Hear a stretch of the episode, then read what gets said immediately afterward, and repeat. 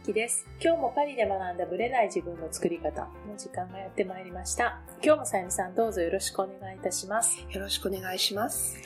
年末にかけて結構な割合で日本に戻るっていう人がね、多いと思うんですけれども、ね今回はねやっぱりちょっと苦労されているっていううん話を聞きませんか？聞きました。なぜかというと、ちょうどその日本への規制のタイミングで、オミクロン株はい。が入ってね。ちょうど入ってきたところで、飛行機の同乗者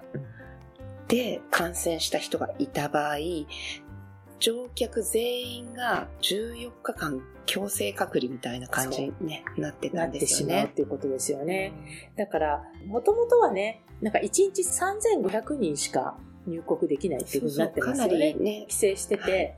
で、帰ろうと思ったら、まず3日間ホテルうんで、11日間別に隔離。だから地方の方は、その空港から遠い場合は、ずっとホテルで隔離ってことですよね。ですよね。うんだから結構、みんな、うわーってなってますよね。ホテルに滞在してる人たち。ね大変だったんじゃないかなと察するんですよ、ね今年は特に。で、とにかく、えー毎食お弁当が出て、で、そのお弁当を、が廊下に置かれてるんだけども、そのお弁当を取るために、その部屋のドアを開けるとき以外は、一切開けられないんですよね。一歩も出てはいけないんですよね。そうなんですよね。だから、なんか飲み物が欲しいとか、そういうのでも出ることができないうんっていう状態。差し入れとかもダメ今またダメになっちゃったって聞きますよたんですよね。ね。そうなんですよ。だから、思ってるより、うん監禁、それも自宅じゃなくて、ホテル。ホテルの狭いところで、ね。で、やることが本当に限られてるじゃないですか。テレビとかネットぐらいはできますけど、うんそれ以外は出たくても出れないとか、食べたいものが食べれない、かなりの軟禁状態ですよね。ね、私、そういう隔離状態になった方のはい。お弁当、うん一日3食のはい。お食事の写真を見たんはい。ですけど、どう見事に野菜がない。うわー見事に朝からお弁当とちょっと、で ご飯と、ちなんかまあ卵とお肉とって感じ。お野菜なんてお漬物ぐらいな感じですよ。お漬物は野菜とは言わないよね。で、それになんかインスタントの味噌汁みたいなのがあったり。ね。でもね、これじゃあ病気になっちゃうんじゃないかなっていうような感じ。そう、言ってました。確かに、ホテルの食事をしてたら、ただでさえ不健康になってしまう環境なのに、ますます体に支障をきたすってみんな言ってましたよね。で、全く動けないわけですから。でね、ホテルの部屋もね、そんな広いわけじゃないから、もうベッドとスーツケース置いたらもう終わりみたいな世界ですよね。だからね、結構な割合でみんな苦しんでる。で、さっきの陽性者がいた場合全員っていうのもあるんだけど、今、まあ普通に日本は機能してるから、ホテルが空いてないんですよ、それ用の。ですよね。だから、その隔離用のホテルとして、わざわざ国内線に乗って、チャーター便になるんですよね。そう、チャー地方に行く。私聞いてびっくりしました。大阪に行く。成田から大大阪阪にわざわざ飛んで、福岡とか。そう。あとね、大阪から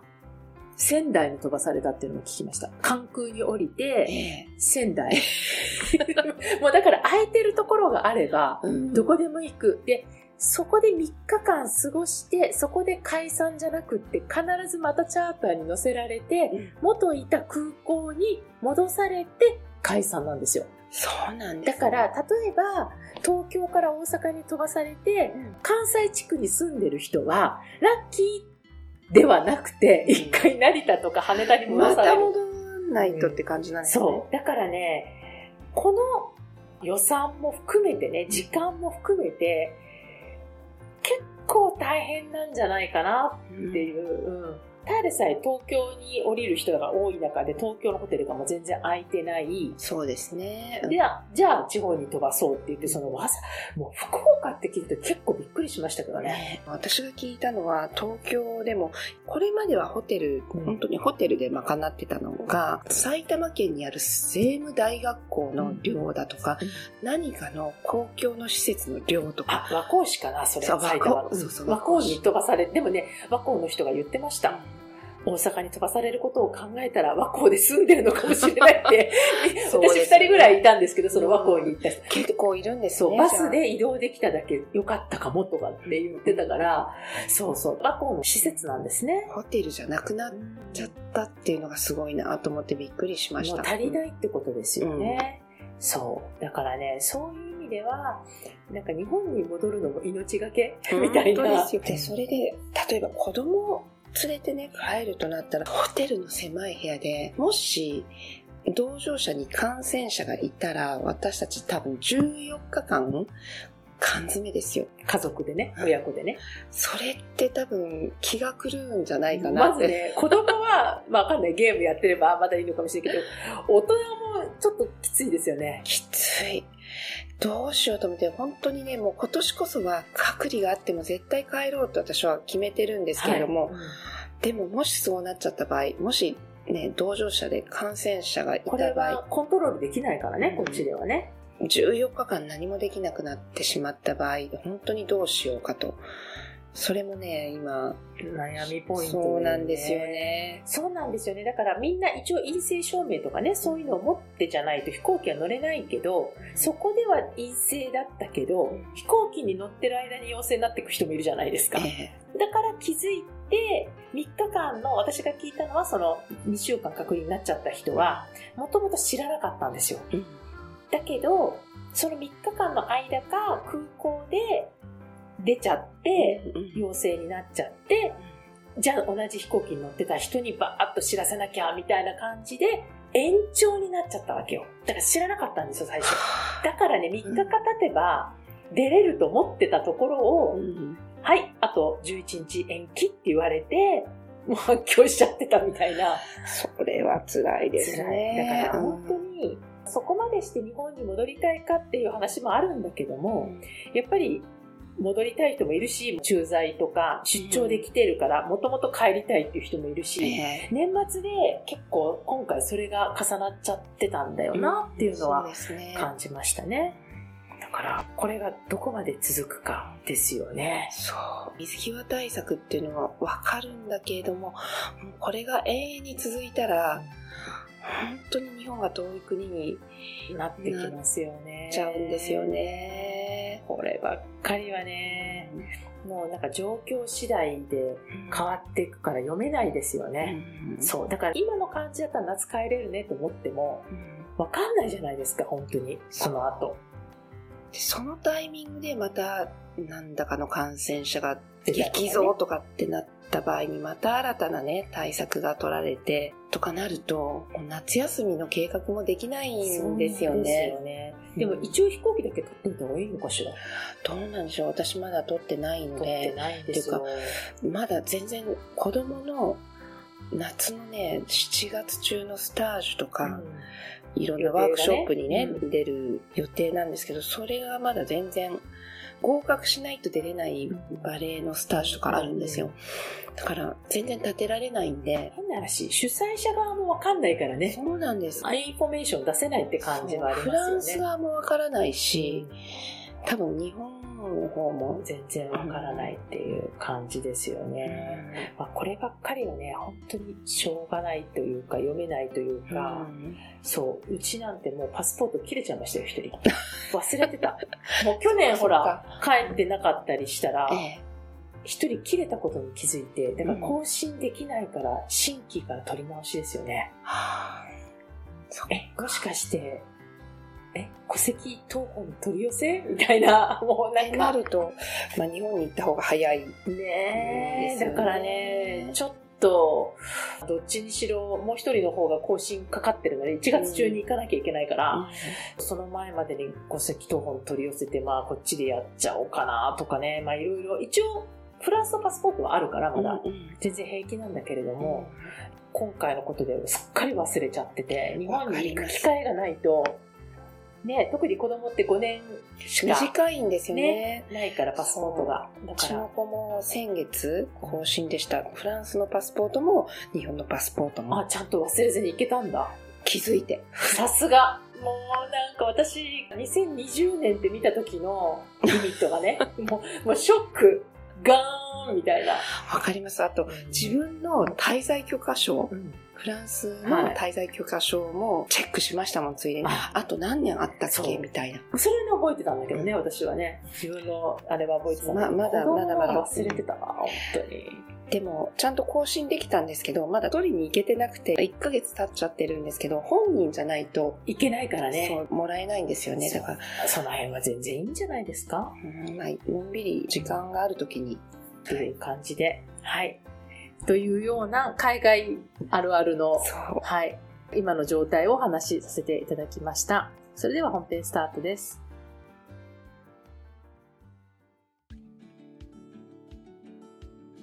はい、本編です。1月の半ばももう過ぎてしまったという、あっという間の3週間近くなんですけれども、今日はね、ちょっと私が年末からやってきたことについてお話をさせていただきたいと思います。実はね、クリスマスはこっちって家族で集まったりとかイベントごとがあったりして結構忙しいんですよ。忙しいという意味は、まあ、家族でのねイベントがあったりとか、まあ、日本のお正月みたいなものなのでどちらかというと家族が集うみたいな感じでね私としてはなかなか自分の例えば仕事とかそっち系はほぼやらない状態だったんですね。まあ、23日がね息子の誕生日なので余計に23、24、25っていうのはもうバッチリ開けとくみたいなところがあったんですよね。で、実はね、クリスマス明けですよね。27日からだったかな。この私がね、連続ライブをやったんですよ。10日間。毎日夜の10時というちょっと遅い時間だったんですけれども、これだったら私の週末がね、週末もこっちお昼なんですけど、家族とのお昼の時間にかぶらずにね、できるかなと思ってさせていただきました。で、私自身は、一昨年の9月ぐらいからソアメムを始めてて、まさに年末で99回まで行ってたんですよ。だからまあ、ね、最初の頃は週2回ぐらいやってたんですけども、まあ、週1回の時もあれば2週間ぐらい空いちゃう時もあればそれでもなんとか定期的にねライブっていうのをやってきました。ポッドキャストの方にはお伝えしてるかどうかわからないんですけども私はもう極度の写真動画大嫌い特に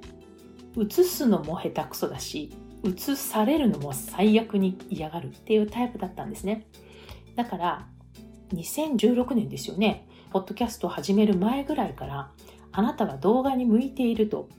言われたことがあったんですよ。これはねそのマーケティング的な観点からで言われたこともあるしなぜか先生術をやってる先生からあなたは向いていると言われたことがありました。だから動画考えた方がいいわよと言われたんですけどもずっと拒否をし続け最終的にポッドキャストからスタートしたということだったんですね。だから声だけでももう本当に嫌だったのに大変だったのに動画なんてとんでもないみたいなね感じだったんですよ。でその私がまあソアメムで慣れてきたおかげで楽しくすることができたんですね。だからこの私も慣れてきたっていうのはあります。で年末のチャレンジとしてね連続今までってね毎日やったことはなかったので10日間マインドのことだけをねひたすら喋るというねことをやってみました。でテーマはですね願望実現にまつわるマインドっていうテーマでお伝えしてきたんですよ。それはどういう意味かというと私ノートをねお伝えしたりしている中でやっぱりねつまずくポイントが一人一人あるわけなんですねただそのつまずくポイントを左右するときにその人のマインドがね、大きく影響してることが本当に多いんですよ。例えば自分がブレーキを踏んでしまう。なかなか行動に移せないとかね。なんか一人一人全然違うんですけれども、ポイントがね、結局マインドのとこに来ている。まあそれも自分と向き合う作業なんですけども、その部分をね、ノートをやってるやってない関係なくお伝えしたいなと思って10回やりました。本当に願望実現で大切なことであるとか、それにまつわるリモコン理論とかね、あとその願望実現に必要なマインドとかね、そのブレーキについてとかね、あと本当の願望の見つけ方とかね、自分らしさを決めるものとかね、あと脳の話とかね、ノート術の可能性とかね、頑張らない方が願望が叶う理由とかね、あと、まあ、最後がね、一番神回と言われてるんですけども、お金がない、時間がない、能力がない、自信がないとは言わせませんっていうような体でやってきたんですね。で、やって分かったことが、みんなの悩みが、思いがとかね、そういうのも含めて、すぐ実感としてコメントで分かるっていうことなんですよね。いろんな方のを見ててもそうなんですけど、やっぱりコメントがアクティブで、でそのアクティブなコメントを拾う。で、拾って、その人のコメントの裏にある思いっていうのがどういうとこにあるのかっていうことを常に想像し続けるっていうのが私にとっての当たり前にやることというかね、まあ好きだからやっちゃうんですけども、ことだし、まあ本当に癖になっている部分ではあるんですよね。だからなんでこの人はこういうコメントしてくれたんだろう？そこにはやっぱりその人の思いがあるわけで、だからその通りですぐらいのコメントぐらいだったらね、あまりわかんないことだけども、例えば私はこんな風に思ってましたとかね、あ今までこんな風に考えてましたっていう言葉の中にたくさんのヒントをいただいてたような気がします。で、その後ね、全く違う分野の人もいれば、同じような分野の人たちと一緒にね、対談ライブっていうのもさせていただいたんですね。対談って言ってもね、まあ、私がホストとしてその方をゲストでお呼びして、その方にどんどんまあその人の思いであるとか、やってらっしゃること、考え方っていうのを引き出す、まあ、インタビュアーみたいなことをやってたんですね。だから私の中では、ポッドキャストのインタビューを、まあ、ライブでやったっていう感じです。で、これもね、考えたら私の中では日常というか、インタビューのね、ポッドキャストの中でやってきたことっていうのは、自然に今までね、やってきたことなので、本当に50何人インタビューさせていただいたしね、今まで。だから、すごい楽しい時間なんですよ。自分のことを喋ること以上に、実はやっぱりそっちの方が楽しいかもしれないって思ったんですよね。もちろん、私がその方の考え方とかね、面白いなとか、発見とか刺激とかがあるという前提なんですよ。自分が聞いてて面白くないなとか楽しくないなとか思う人はあまりインタビューはしないかもしれないんですが、やっぱり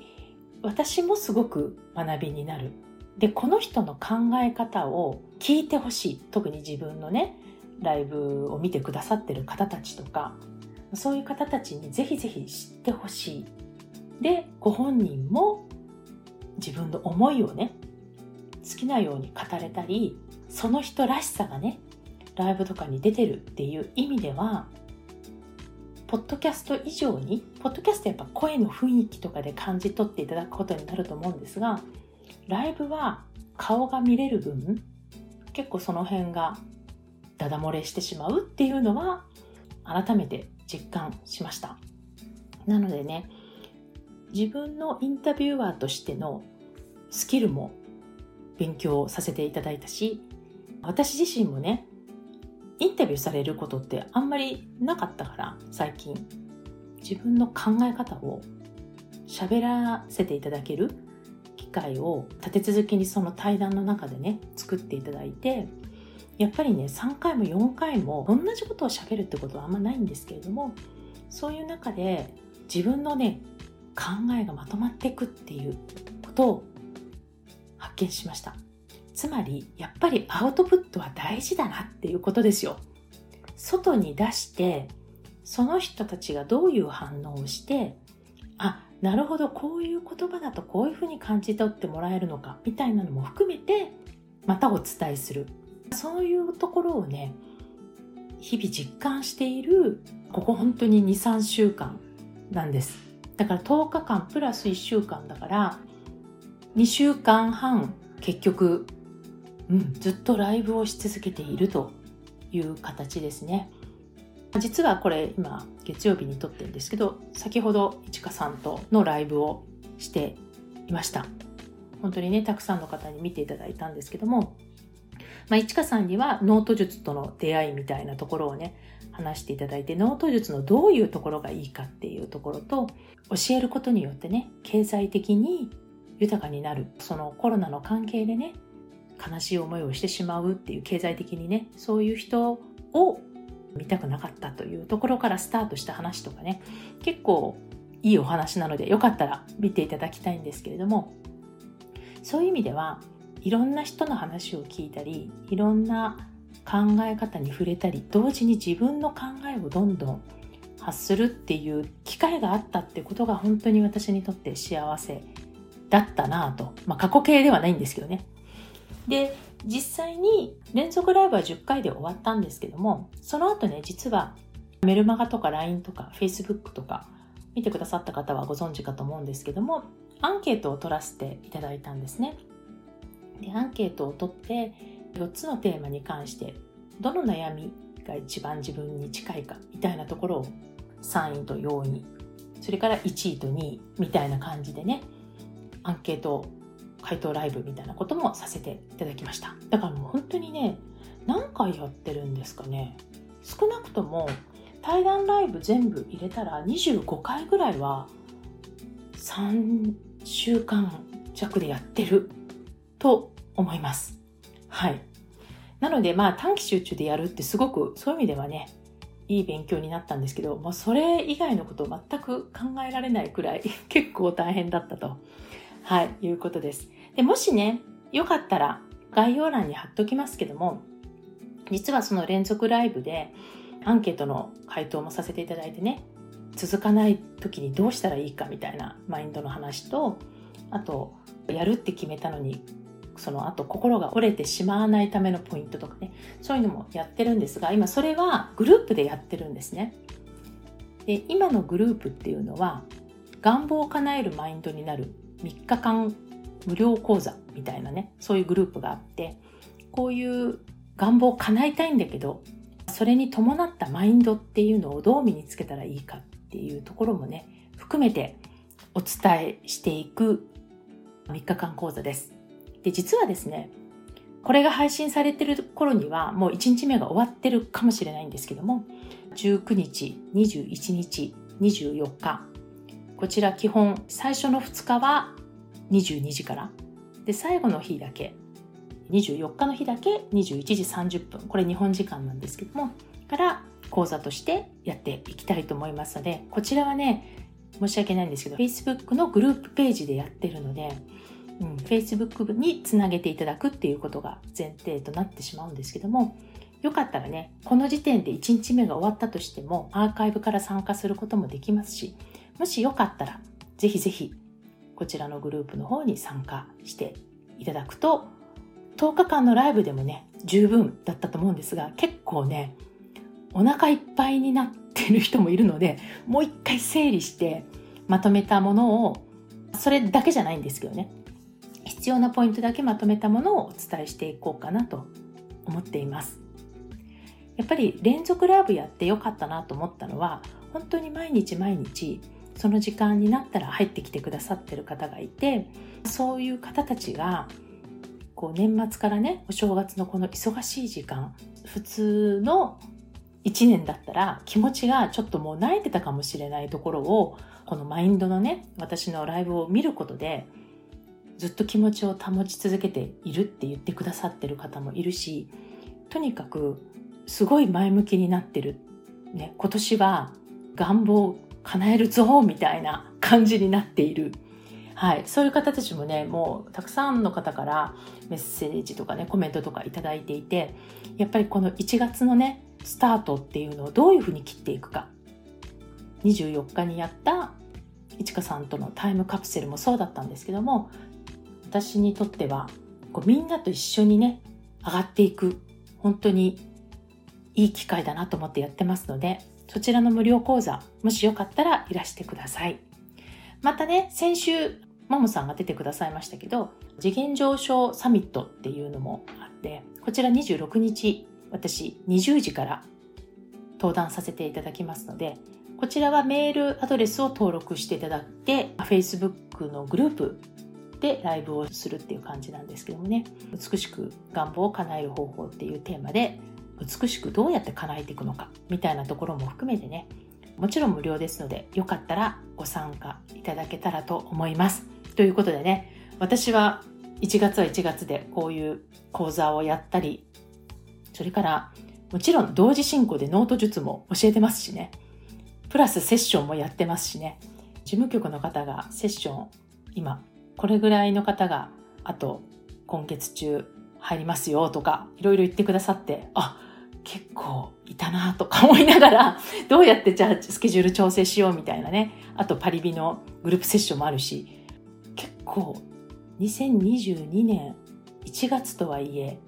去年の中でもかなり動いてるぐらいのを今年頭でやってるっていう感じはするので、これはね、本当に私自身のためでもあるけれども、やっぱりみんなと一緒にね、願望を叶えていきたいっていう、まあ、そのマインドをね、いかにトレーニングしていくかっていうところをね、ぜひぜひ一緒にやっていきたいなと思ってますので、よろしかったら、ね、3日間講座もぜひ受けてください。途中からね、帰るのは難しくなっちゃうかもしれないので、まあ、3日がね、24日なので、24日までに入ってくれたら多分大丈夫だと思うんですけど、24日過ぎちゃうと、もうちょっと入りにくいから、もう3日間講座が終わってしまうので、なので、よかったらぜひぜひ、それまでに入っていただけたらと思います。リンクは概要欄の方に貼っておきますので、こちらの方もよろしくお願いいたします。それではまた来週ありがとうございました。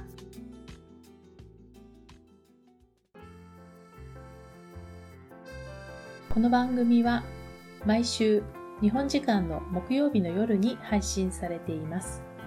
配信場所は iTunes のポッドキャスト、Google ポッドキャスト、Amazon Music、Spotify などから聞くことができます。YouTube も時間差はありますがアップされています。iTunes のポッドキャストは登録ボタンを押していただくと自動的に新しい回が配信されます。また、週2回 Facebook とインスタでライブを行っています。ポッドキャストとはまた違う視点でマインドについて、願望を叶えることについてお伝えしていますので、ぜひよかったらこちらも参加してください。アーカイブは期間限定で見れますので、詳しくはパリプロジェクトのホームページをご覧ください。パリプロジェクトで検索していただければすぐに見つかります。また次回お会いしましょう。